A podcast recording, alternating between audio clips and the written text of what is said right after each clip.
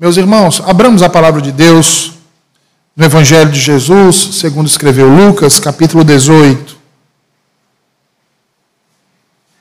Lucas, capítulo 18.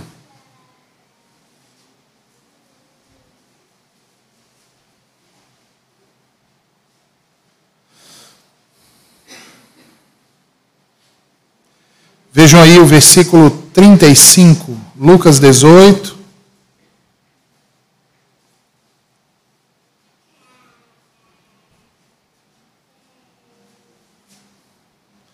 Versículo 35.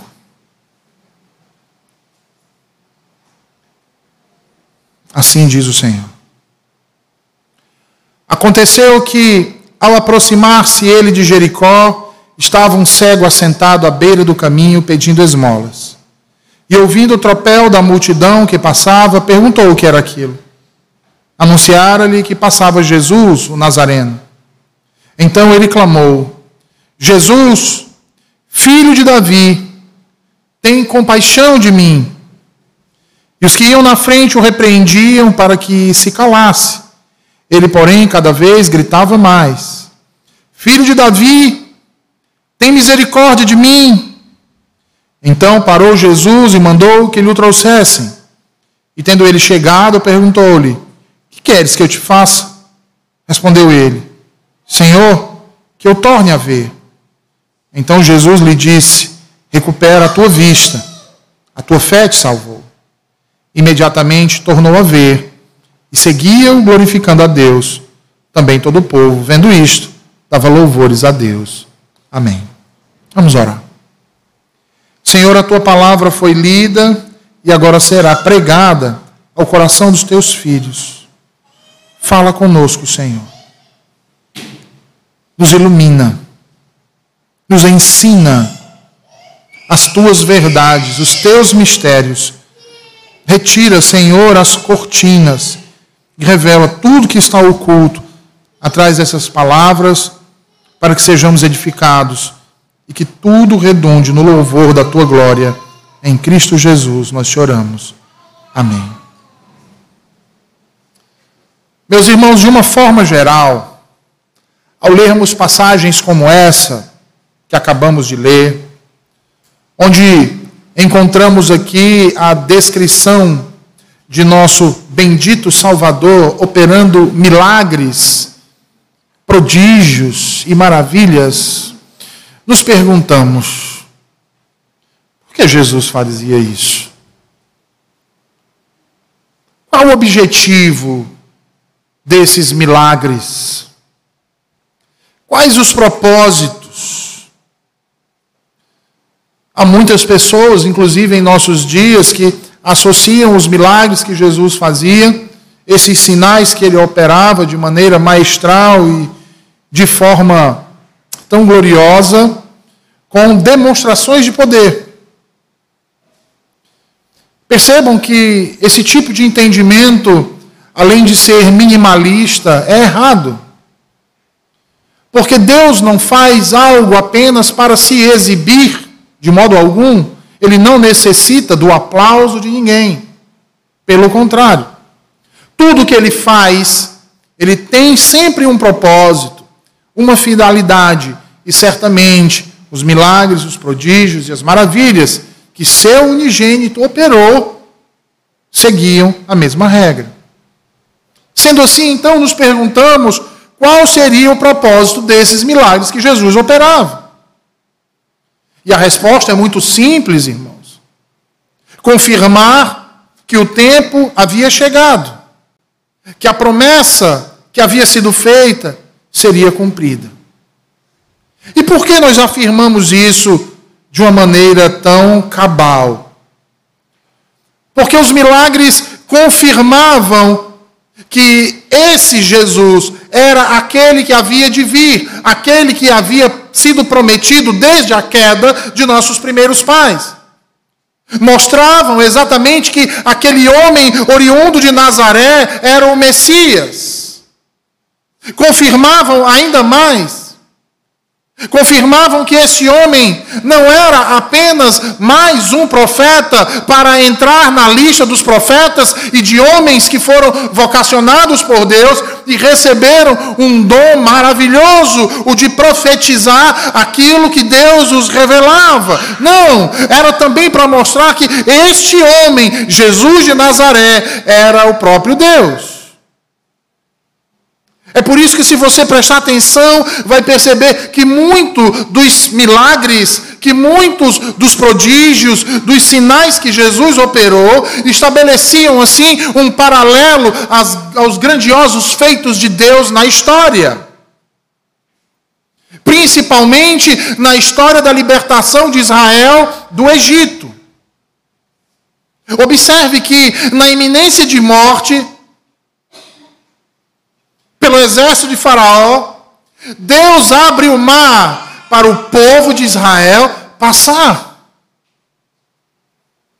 E no Novo Testamento nos é dito que em uma determinada noite, Jesus e seus discípulos estavam todos num barco e são acometidos por uma terrível tempestade. Seus discípulos se atemorizam a tal ponto que pensam que vão perecer e que vão todos morrer em um naufrágio. Jesus então acalma aquela tempestade de dentro do barco onde eles estavam. Ora, no deserto, o povo que saiu do Egito sentiu fome e Deus fez cair do céu alimento. Do mesmo modo, no monte, os discípulos de Jesus falam que a multidão está faminta. E Jesus multiplica os pães a todos aqueles que ali estavam com fome e são alimentados abundantemente. O que mostra, irmãos, mais do que uma simples proximidade do filho com o pai, mas uma igualdade Contudo, nem todos, ou melhor dizendo, a grande maioria, creu que ele era o Messias por causa dos milagres que ele realizava. E esse é outro erro comum, inclusive em nossos dias. Pensar que os milagres eram o que fazia com que o povo cresce que Jesus era o Messias. Não era, irmãos. E eu vou lhes dizer o porquê. Exatamente porque para crer que Jesus é o Messias, é o Filho de Deus, é o Salvador do mundo, é necessário ter fé, e a fé não vem pelo que se vê. A fé não vem pelo que se apalpa, muito menos pelo que se recebe ela vem por aquilo que nós ouvimos. O Evangelho, a palavra de Deus. Como diz o autor aos Hebreus, a fé é a certeza de coisas que se esperam e a convicção de fatos que se não veem. Foi assim que os antigos obtiveram bom testemunho.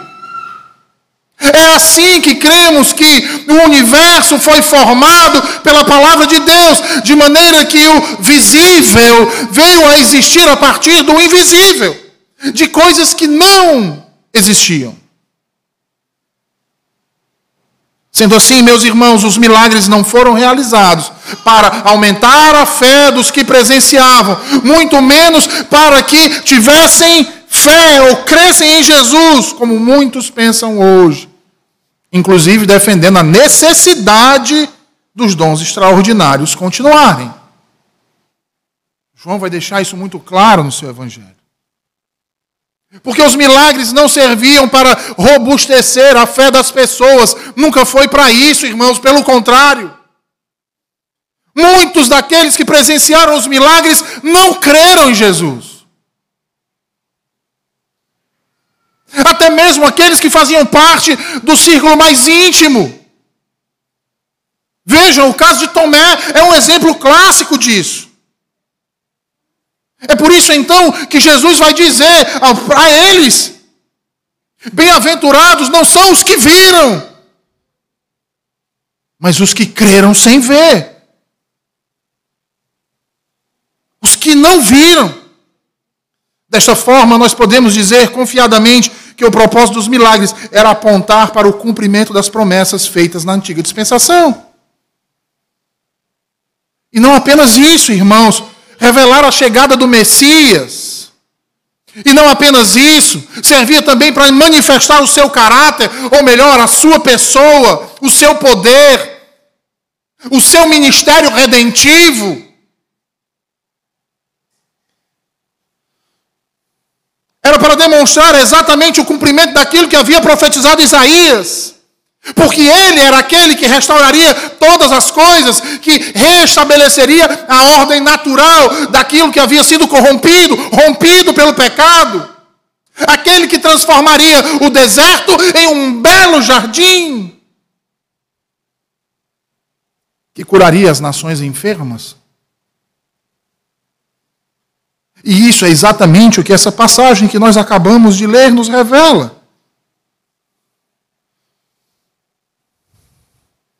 Que esse Jesus, que é Deus, é o Deus que cura, que sara, que restabelece todas as coisas. E certamente esse Jesus, irmãos, curou muitas pessoas diferentes pessoas e diferentes tipos de enfermidade. Na passagem que lemos, nós temos o relato da cura de um homem cego. E nesta noite, meus irmãos, eu não quero me deter apenas aos aspectos físicos da cura deste homem, mas eu quero fazer um convite a vocês para ampliarmos esse horizonte com base em um princípio observável a partir da queda de Adão e Eva. E por que a partir da queda? Porque se você bem perceber, desde a entrada do pecado no mundo, a humanidade anseia por cura, por restauração, por consolação incessantemente. Observamos isso desde as culturas mais primitivas até chegarmos nas mais desenvolvidas dos feiticeiros do passado, com seus encantos e poções, aos hospitais, com doutores e seus remédios. Do menor ao maior, do ignorante ao sábio, todos sempre buscaram a cura para as suas enfermidades. De fato, todos buscam uma cura. Quer seja dos seus males, das suas doenças, das suas frustrações, dos seus problemas, todos procuram por cura. Vejam, é isso que faz das seitas neopentecostais estarem com os seus templos abarrotados de pessoas. Eles detectaram uma ansiedade vital na raça decaída dos homens. A busca por cura e se aproveitam comercialmente para assim lucrarem. Mas deixemos as seitas de lado e falemos da nossa realidade. E vejam, irmãos, quem frequenta os cultos de oração vai concordar comigo. Quando nós aqui perguntamos se alguém tem algum pedido de oração, vejam, os maiores motivos de oração são pedidos relacionados a Cura. Cura. E por que isso? Porque todos nós necessitamos de cura. Nesse aspecto, nós não somos diferentes deles. Porque nós buscamos por cura. Nós nos abatemos quando estamos doentes. Nos afligimos quando os nossos filhos adoecem. Quando aqueles que amamos perecem. Sofremos quando nossos amigos estão enfermos. Por isso, esse texto se faz tão pertinente a nós hoje. Por isso, o milagre que Jesus realizou tem tanto a nos ensinar hoje à noite. E sendo assim, volte para a palavra de Deus, deixe-a aberta, volte para Lucas 18 e veja o que diz o versículo 35 novamente.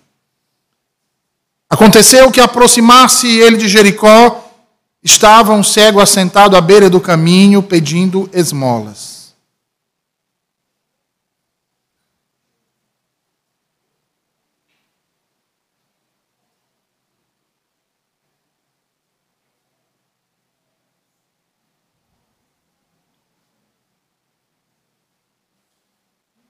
Jericó, meus irmãos, ficava na subida do caminho que levava a Jerusalém. E no decorrer desse caminho, aprove o Senhor em sua providência colocar um pedinte antes de seu filho ser apregoado naquela cruz. Sendo assim, passar por Jericó fazia parte da trajetória do próprio Senhor Jesus ao Calvário. Faltavam poucos dias para a Páscoa. Isso quer dizer que faltavam poucos dias para o grande finale do ministério de Jesus de Nazaré aqui na terra. Jesus estava prestes a ser entregue nas mãos dos pecadores para ser morto. O Mestre caminhava para o ápice do sofrimento, para provar da terrível fúria de Deus, da ira, da punição dos nossos pecados na cruz.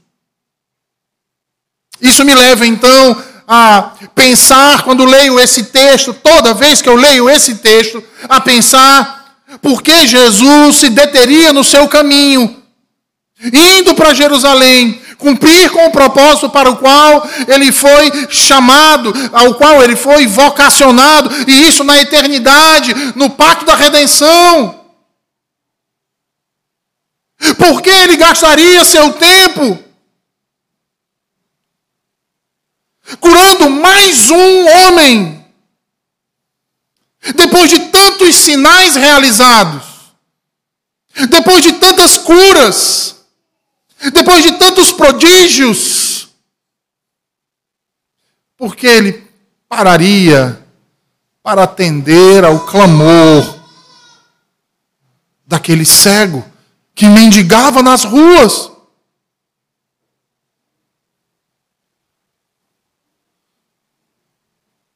Meus irmãos, vejam, um cego no primeiro século, ele tinha duas formas de sobreviver ou a família o amparava, lhe dando aquilo que era necessário para a sua subsistência, ou ele ia para as ruas pedir esmolas e contar com as misericórdias do povo para sobreviver. Esse homem, ao que parece o texto indicar, era um dos que estava na rua, irmãos. E a Bíblia não fala muito acerca da sua cegueira. Se era uma cegueira de nascença, acredito que não, porque ele pede a Jesus para voltar a enxergar. O que indica que em algum lugar do tempo ele enxergava. A Bíblia também nos diz que o nome desse cego era Bartimeu, ou filho de Timeu, que segundo Flávio Joséfo, era um general que serviu a Israel na unidade militar de Betel. Vindo a se aposentar posteriormente, se tornou um comerciante muito bem sucedido. No entanto, com a tomada da Judéia por parte dos romanos, seus bens foram confiscados e o soldo de sua aposentadoria foi cortado. Logo, Timeu, de cidadão bem-sucedido, se torna um rebelde e um insurgente contra Roma. O exército romano então o identifica como alguém perigoso, o persegue, o prende e o crucifica.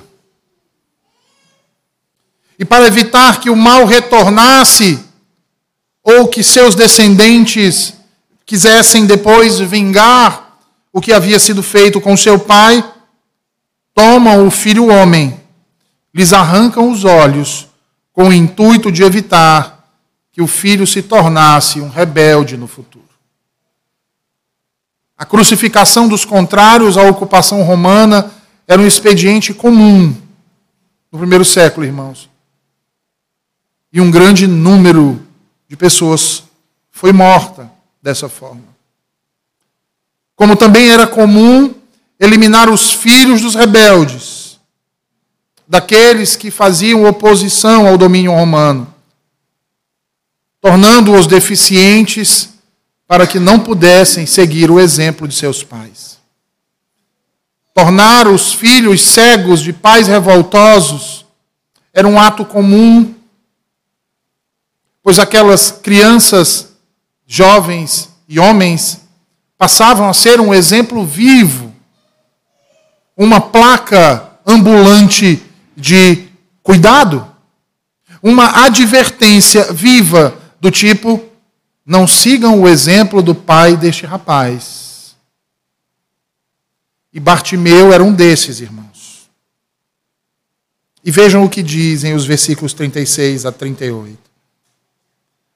Ouvindo então Bartimeu o tropel da multidão que passava, perguntou o que era aquilo. E então disseram: Jesus, o Nazareno. Então ele clamou: Jesus, filho de Davi, tem compaixão de mim. O texto diz que Bartimeu, de certa forma, já conhecia a fama de Jesus. Ao saber que Jesus passava por ali, lhe acendeu a chama da esperança. Ora, Cristo já havia curado outros cegos. E muito provavelmente os sinais e os prodígios de Jesus Cristo já haviam circulado circulado em toda a Judéia e inclusive em outras províncias. Logo, aquele pobre homem, ao saber que é Jesus, o Nazareno, aí imediatamente passa a clamar. Ele diz: Jesus, no meio da multidão, filho de Davi, tem compaixão de mim. E essa particularidade tem uma, um significado, irmãos. Ela não é mencionada de maneira rotineira nas Escrituras. Nós temos uma passagem em Marcos e outra em Mateus, mas ela é muito significativa porque a expressão filho de Davi apontava para aquele que viria, apontava para o Messias, para o ungido de Deus prometido. E mais uma vez eu volto a dizer: esse homem morando nas ruas, pedindo esmolas, deve ter ouvido muitas conversas acerca desse Jesus de Nazaré, dos sinais, dos prodígios, das maravilhas que ele vinha operando, de sua palavra, de sua pregação, de seus ensinos, e certamente ele se lembrou daquilo que profetizaram os profetas no passado. O que disseram seus pais? E percebeu que esse Jesus era muito mais do que um curandeiro.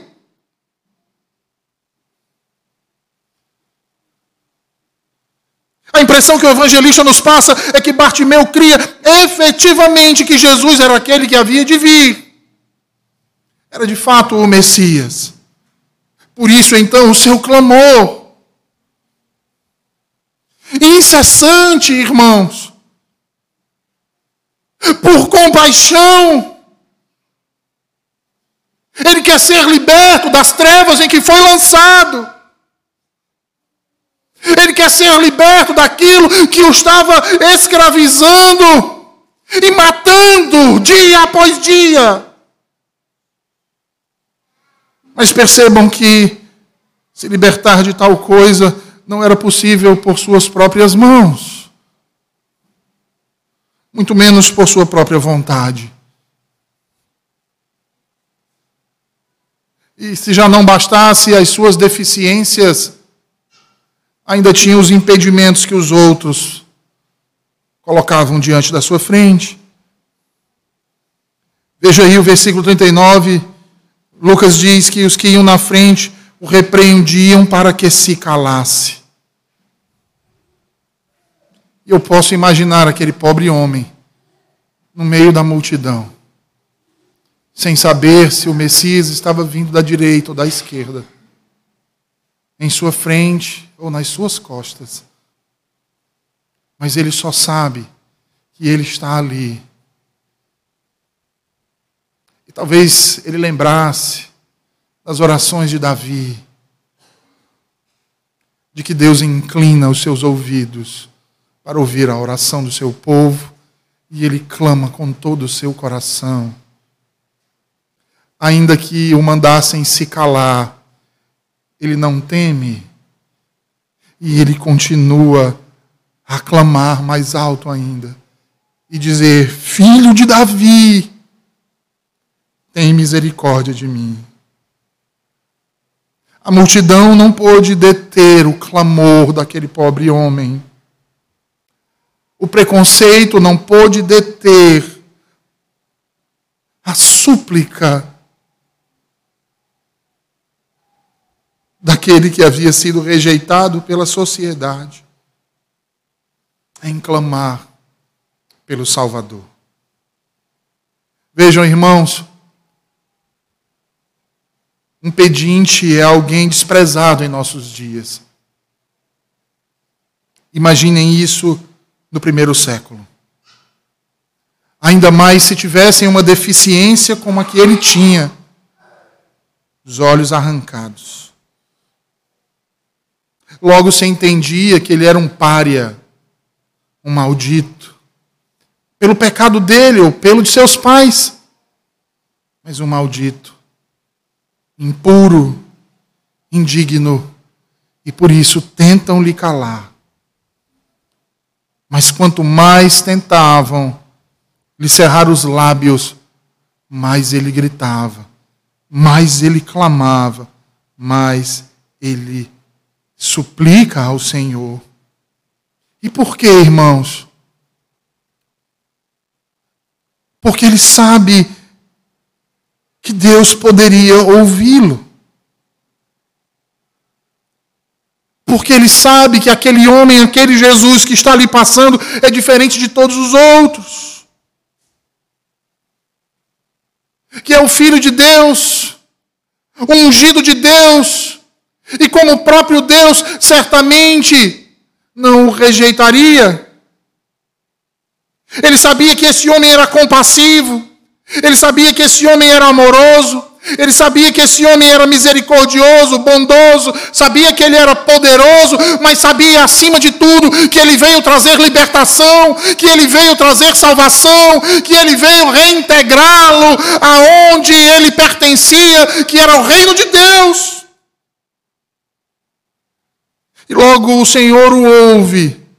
Vejam aí os versículos 40 e 41. E o manda chamar Diz assim: Então parou Jesus e mandou que lhe o trouxessem. Eu fico imaginando aquela multidão, e por onde Jesus andava, a multidão era grande, os seus discípulos em seu redor, tentando lhe proteger, e aquele empurra, empurra.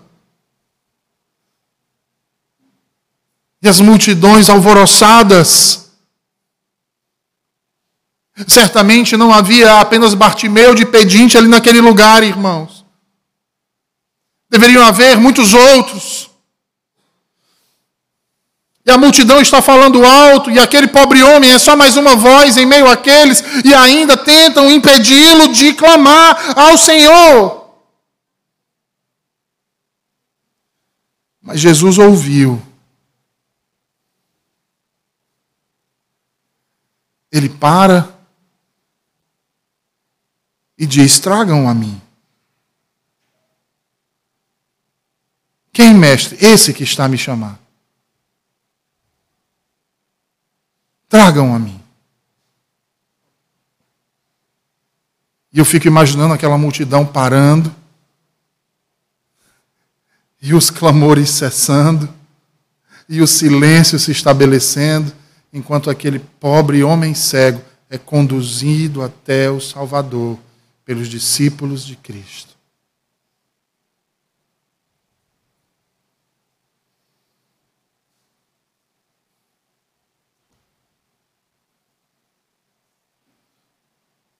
E Jesus olha para ele e pergunta: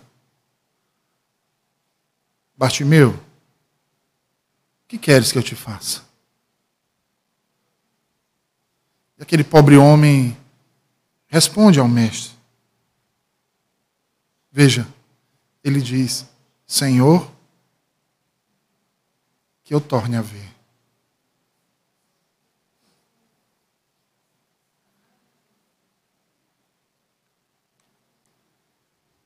Jesus olha para ele no versículo 42 e diz: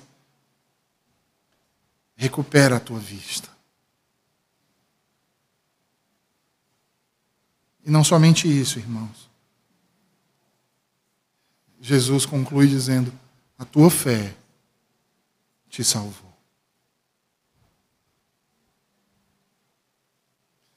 Aquele homem fazia pedidos a muitas pessoas. Ele pedia esmolas, lembra? Certamente dia e noite ele pedia. A todos que por ali passavam. Ele pedia. Mas agora ele está diante daquele que não é a prata, não é o ouro que ele necessita. Não é um auxílio do governo. Não é nada disso. Porque ele sabe diante de quem ele está, ainda que seus olhos carnais não pudessem revelar. Mas o Espírito já o havia revelado. Jesus testa, indagando: O que queres de mim? E ele responde que eu torne a ver. Ele diz: Senhor, eu não quero dinheiro. Eu quero aquilo que só o Senhor pode me conceder. Nenhum outro é capaz. Eu quero voltar a ver. Cristo então o cura, irmãos mas exalta a fé salvadora daquele homem. Algumas traduções desse texto trazem a tua fé te curou. É uma tradução possível, mas que não está de acordo com o contexto e o que significa esse milagre que é aqui realizado. A fé desse homem, irmãos, não é apenas uma fé de quem acredita em milagres. É muito maior do que isso. A fé desse homem cego outrora é uma fé de quem acredita em Cristo. A fé de quem, mesmo cego, enxergou quem Jesus era de fato.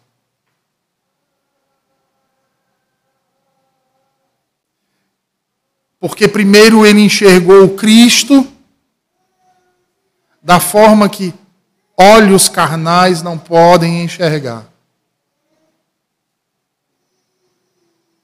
Para somente depois podê-lo enxergar face a face aquele que o salvou.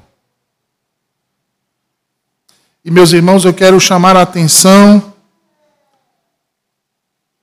acerca do que Jesus diz. Pois quando ele exalta a fé, ele não está querendo dizer que é a fé quem cura. Porque a fé não é geradora de milagre.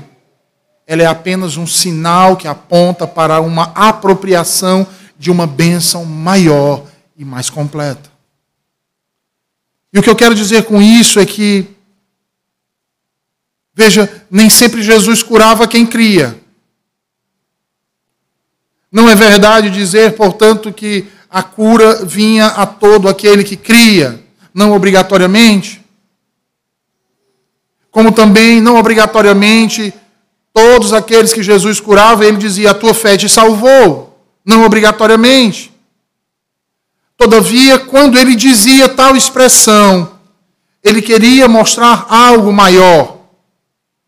Ele queria dizer que ali, aquele homem, havia tido seu relacionamento com o seu Criador, que lhe restitui os olhos que lhes foram arrancados e a visão que lhe foi tirada, novamente, restaurado.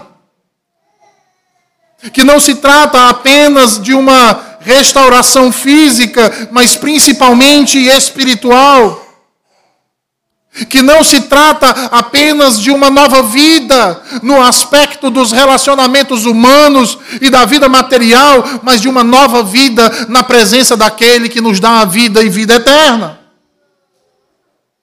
Isso é tão verdade, irmãos, que Lucas encerra no versículo 43 dizendo: imediatamente tornou a ver e seguia-o glorificando a Deus. E assim também todo o povo, vendo isto, dava louvores a Deus. Veja, aquele que foi curado, aquele que foi redimido, agora segue a Jesus.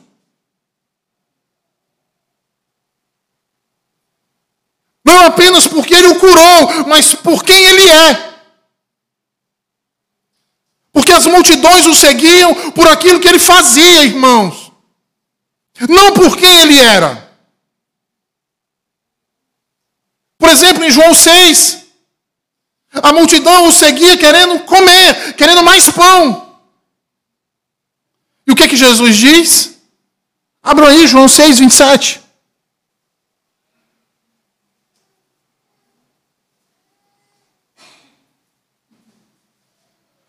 João 6, 27.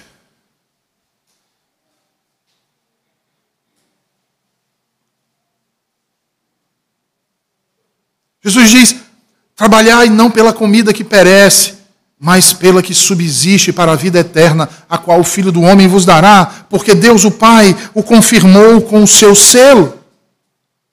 Nem sempre os homens entendiam o propósito dos milagres, mas esse não. Bartimeu entendeu. Ele não precisava de mais milagres, ele precisava apenas do amor e da palavra de Cristo. E sabe por quê? Porque todo redimido não consegue ficar sem responder ao amor e à compaixão do seu Senhor. Quem antes estava apenas à beira do caminho da cruz, agora segue pelo caminho da cruz. E é interessante porque o texto diz que todo o povo, vendo isto, dava louvores a Deus o povo que estava lá também viu. Viu não o milagre em si, mas aquilo que o milagre significava, irmãos. Aquilo para o que o milagre apontava. Porque quando Jesus curou o cego de nascença, os fariseus quiseram o quê? Matar Jesus. Mesmo vendo o sinal operado, não creram. Viram, mas não enxergaram. Viram o milagre, o sinal, o prodígio, a maravilha, mas não enxergaram a Jesus. Mas segundo Lucas, esses viram. Porque quem vê a Jesus Cristo o louva. Talvez você esteja perguntando: e o que isso se aplica a nós? Em primeiro lugar, meus irmãos, Veja o que esse texto representa dentro da história da redenção.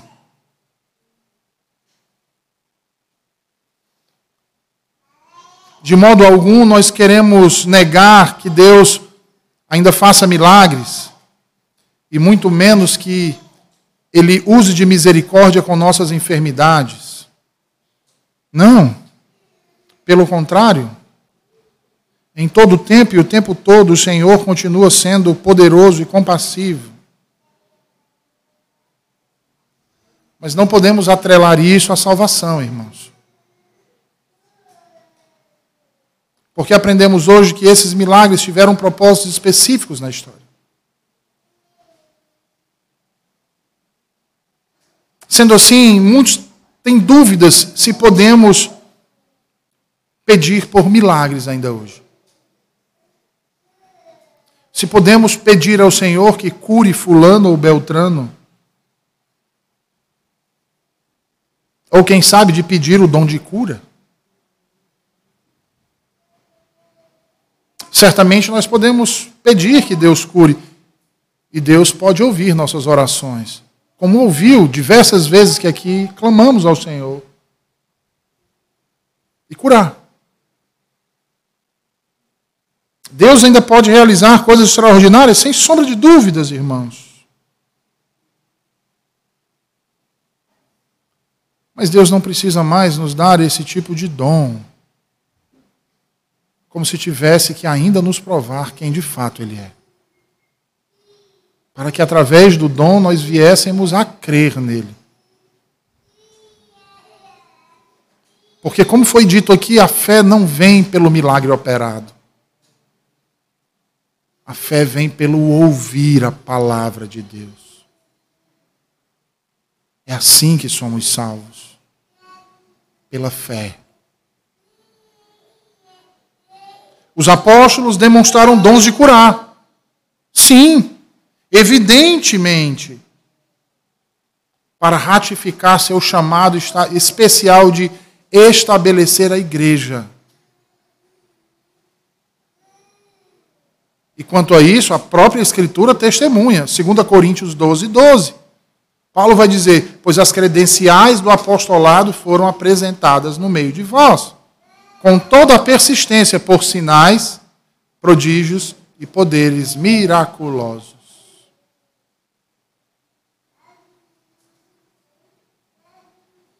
Acho que nem todos que defendem a continuidade do dom de cura estão dispostos a colocar o dom do apostolado também, né?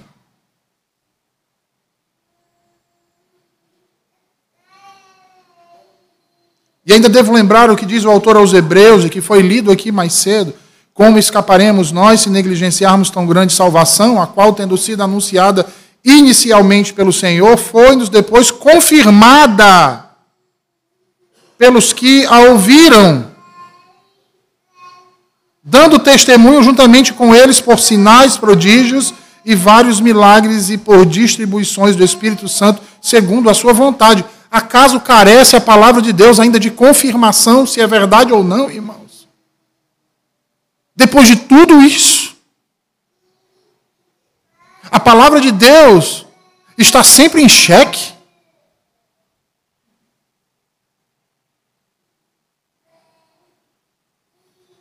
Os apóstolos receberam esses dons não para mostrar que eram poderosos, mas para ratificar, ou seja, confirmar a mensagem que haviam recebido e que estavam pregando.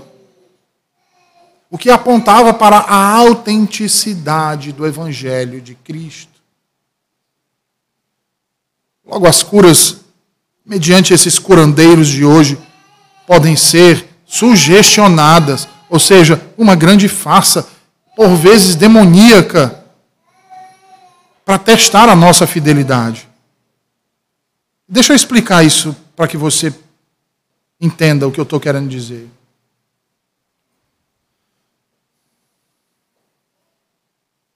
Quando você tem por motivação ir para um lugar, especificamente em busca de receber um benefício pessoal, Sendo essa a sua maior motivação, Deus está revelando o seu coração e colocando-o à prova. Em Deuteronômio 13, o Senhor Deus nos ensina que, às vezes, ele mandava profetas que falavam coisas espetaculares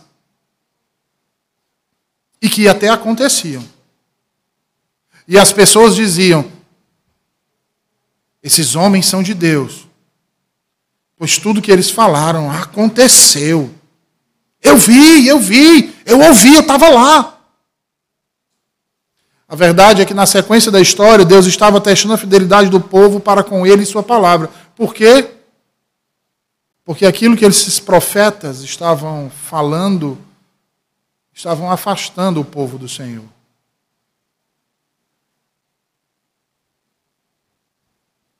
E a verdade é que pessoas que andam atrás dessas coisas não crescem no amor por Cristo.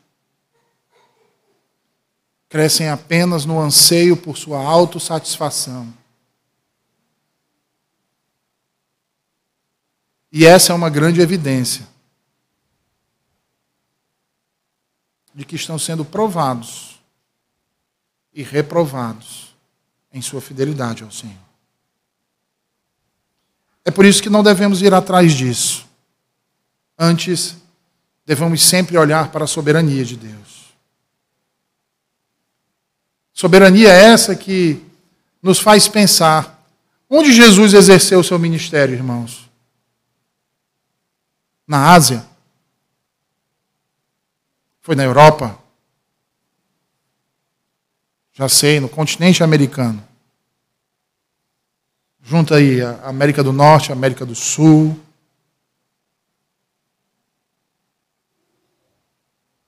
Foi na Judéia.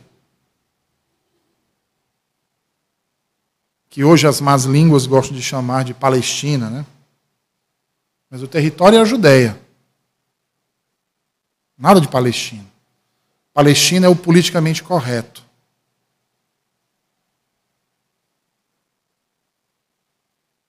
Se você comparar a Judéia a outros territórios que existiam de outras nações no tempo, você vai ver que era um minúsculo território. Já parou para se perguntar por que em um minúsculo território e não num território gigantesco? Quantos milagres ele não poderia ter feito? Quantos prodígios? Quantos sinais? Certamente em um território maior ele seria muito mais visto.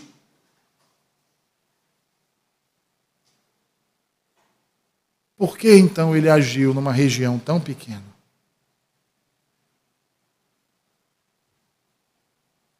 Porque Deus age conforme os seus propósitos e conforme o conselho da sua vontade, não dos nossos propósitos, nem da nossa vontade. Na verdade, por vezes ele nos frustra, propositalmente para mostrar que o querer e o executar é dele, não nosso. Que, como servos, deveríamos ser obedientes e não rixosos.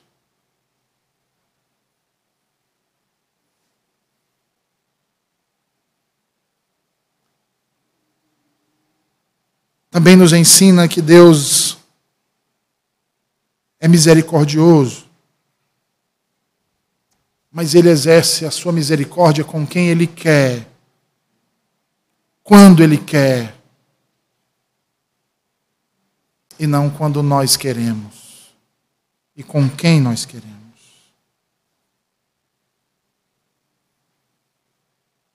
Veja, Jesus nem sempre curou seus discípulos.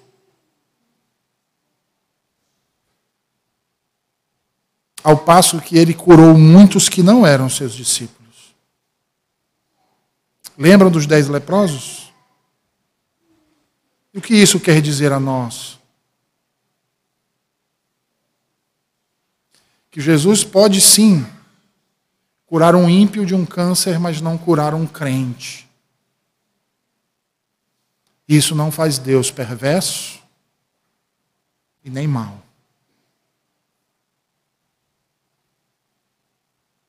Porque Jesus não cura de acordo com o que as pessoas estão aí fora ensinando. Que depende do grau da nossa fé, que depende do nosso espiritual, da forma como nós temos seguido a Jesus. Tudo isso é balela, irmãos. Porque o ministério de Cristo é completamente soberano. Nem sempre ele curou os que o amavam ou os que o seguiam. E o apóstolo Paulo é um exemplo disso.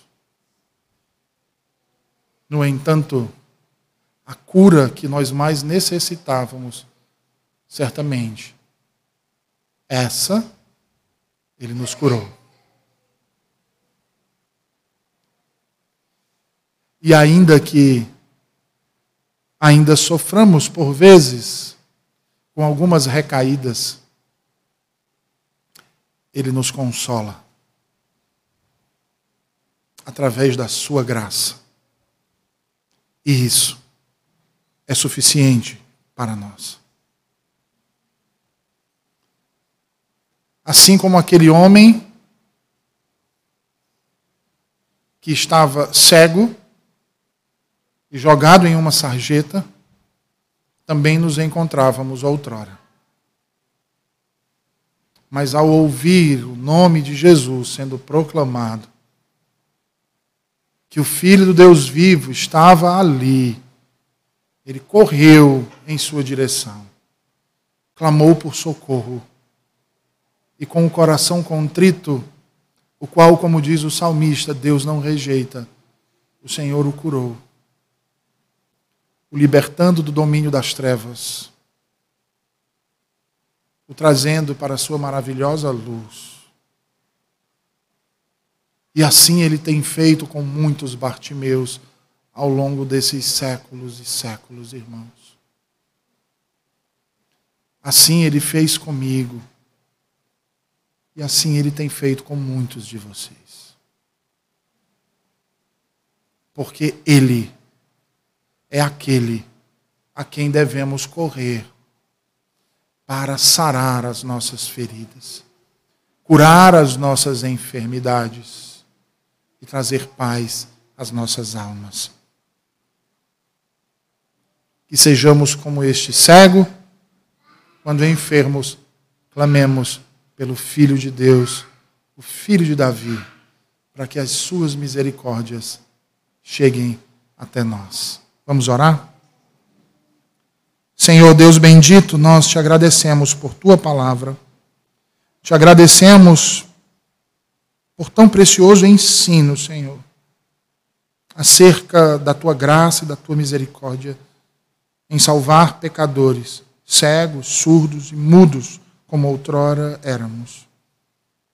Foi tu, Senhor, quem fizeste cair as escamas de nossos olhos nos iluminando a vista, para contemplarmos a beleza da tua santidade.